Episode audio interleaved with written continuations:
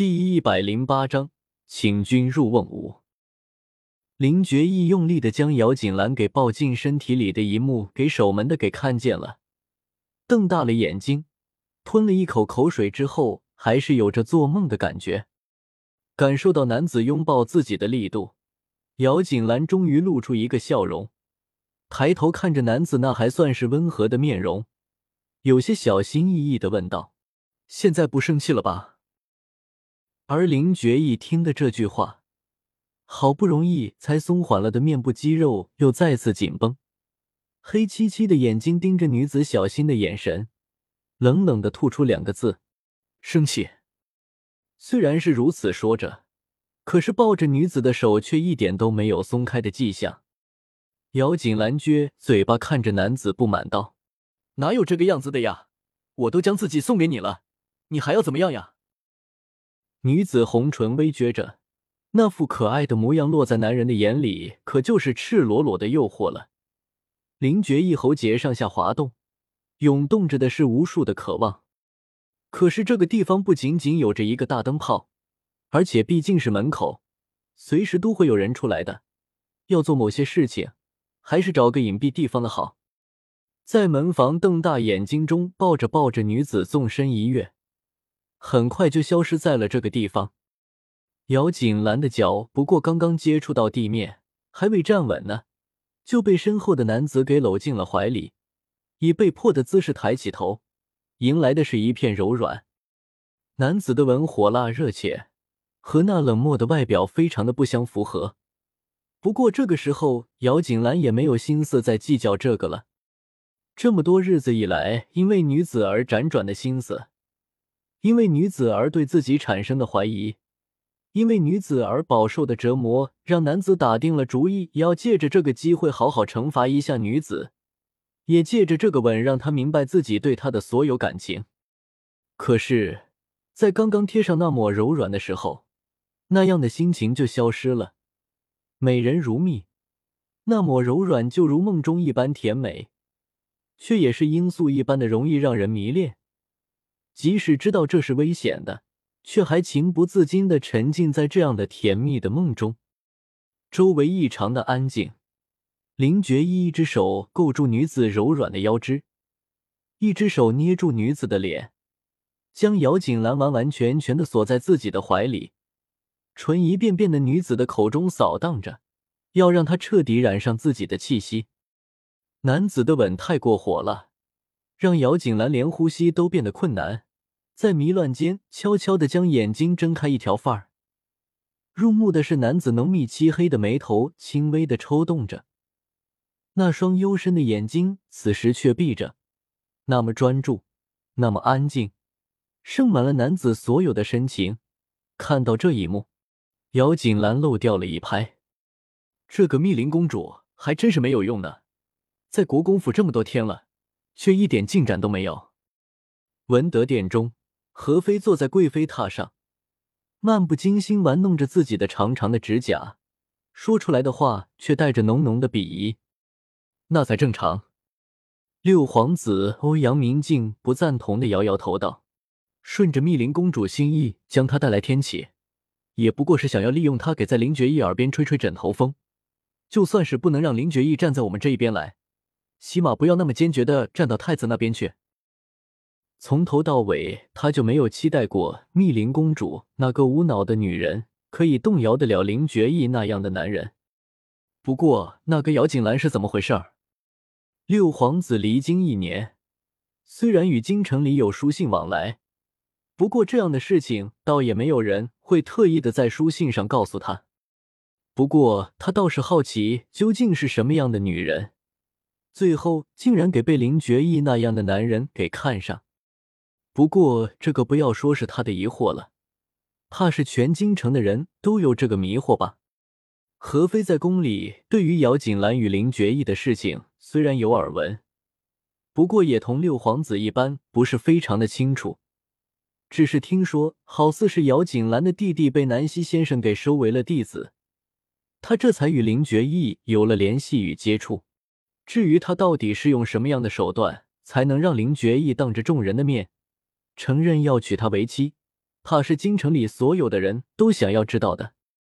不过，对于姚锦兰与姚希玄其母其妹恩怨，他倒是知道一些，将这些事情细细的告诉了欧阳明镜，建议道：“他们之间的恩恩怨怨，我们不必管太多。不过，对于这个，倒是可以好好的利用一番。”六皇子抬头对上何飞的眼神，立刻就明白了他的想法。的确，不管他们什么关系，只要有利用价值就好了。密林公主姚希璇为了要对付姚锦兰这个成为了他们绊脚石的女人，势必就会有一番作为。而姚锦兰本身的实力虽然不知道怎么样，不过有林觉义在身后，那么他就绝对不是那么容易对付的。而姚希璇他们对付不了他，唯有向他寻求帮助，同时也代表着他们不得不受他的控制。可是这样会不会彻底的得罪林觉义呢？皇帝近年来对林觉义的宠爱越加，何非在深宫之中感受至深。如果可以，他是真的不想要跟林觉义作对。说到林觉义，欧阳明镜的眼底掠过复杂的神色。何非说的，他自然知道，也从来都没有忘记过。有些事情只有经历过的人才知道。欧阳明镜在很小的时候，心底就产生过一个疑惑：任何一个正常做父母的，在面对自己的孩子和别人家孩子的时候，都会选择自己的孩子人唯有他的父皇；在面对他的儿子与林觉义的时候，总是会选择林觉义。刚刚开始的时候，他还以为自己没有那么得父亲的喜欢，才会出现如此情况。可是后来，在太子与林觉义之中，这样的情况也会上演的时候。他就明白有些事情不是那么简单的。如果不是林觉义父母都双全的话，且家人中的关系都特别好的话，或许他都会怀疑林觉义会是父亲的孩子了。我会做的隐蔽一些的。如果不到万不得已，欧阳明镜还是不想要和林觉义对上的。即使最后出了事情，最后林觉义找上的也不过是姚希玄而已。毕竟，就算姚希玄是他的人，可是他这个做主子的也不能成天去看着自己的手下吧？他们在这里期待着姚希玄可以去对付姚锦兰，从而向自己靠拢。不过，事实恐怕没有那么容易了。此时的姚希玄最担心的，倒不是姚锦兰的事情，而是那个来姚国公府借住的密林公主。最近，姚奇轩看着密林公主的目光实在是太过火热了。那样的目光可不是纯粹的看着一个异国公主的目光，那是一个男人看着喜欢女子的目光。虽然明明知道以他们的身份不对称，也不可能在一起，姚希玄的心里却止不住的担心。不知道为什么，心里有着一种怪异的感觉，尤其是在想起密林公主是由姚锦兰给招惹进府来的时候，那种不安的感觉就更加的浓烈了。感觉自己心里担心的事情迟早会发生一般。玄儿，你妹妹还被关在祠堂里，好不容易你回来了，你想想办法，怎么样才可以将她从哪里面给捞出来？也。姚奇轩看着密林公主那异样的目光，杜云兰不是没有看在眼里，不过这个时候她已经没有心神再去伤心了。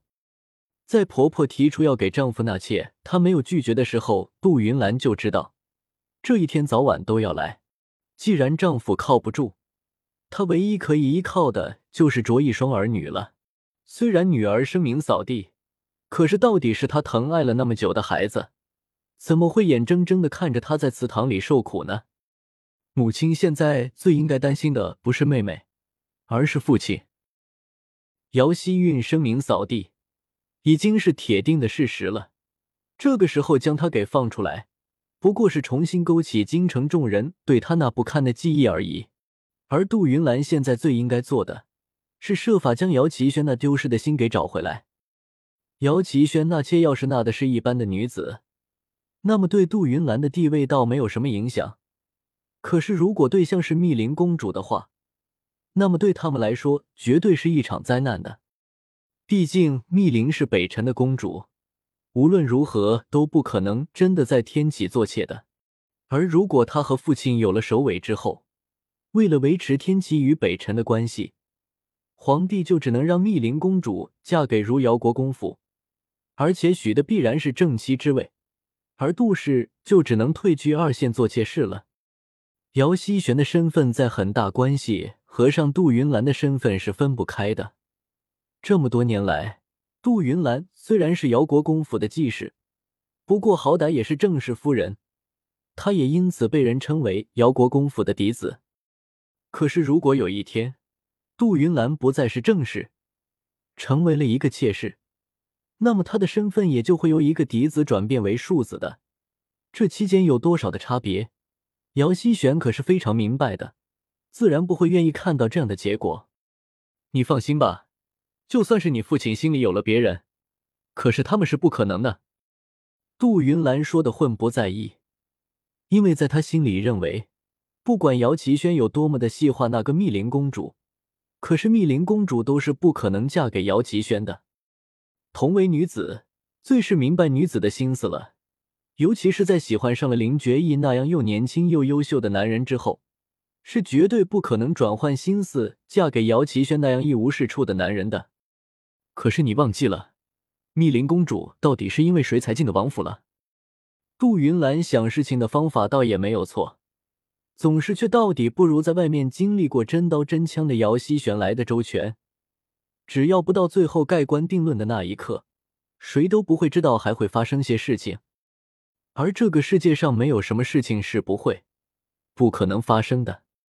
你是说？杜云兰抬头惊讶的看着姚希玄，而得到的是一个肯定的点头。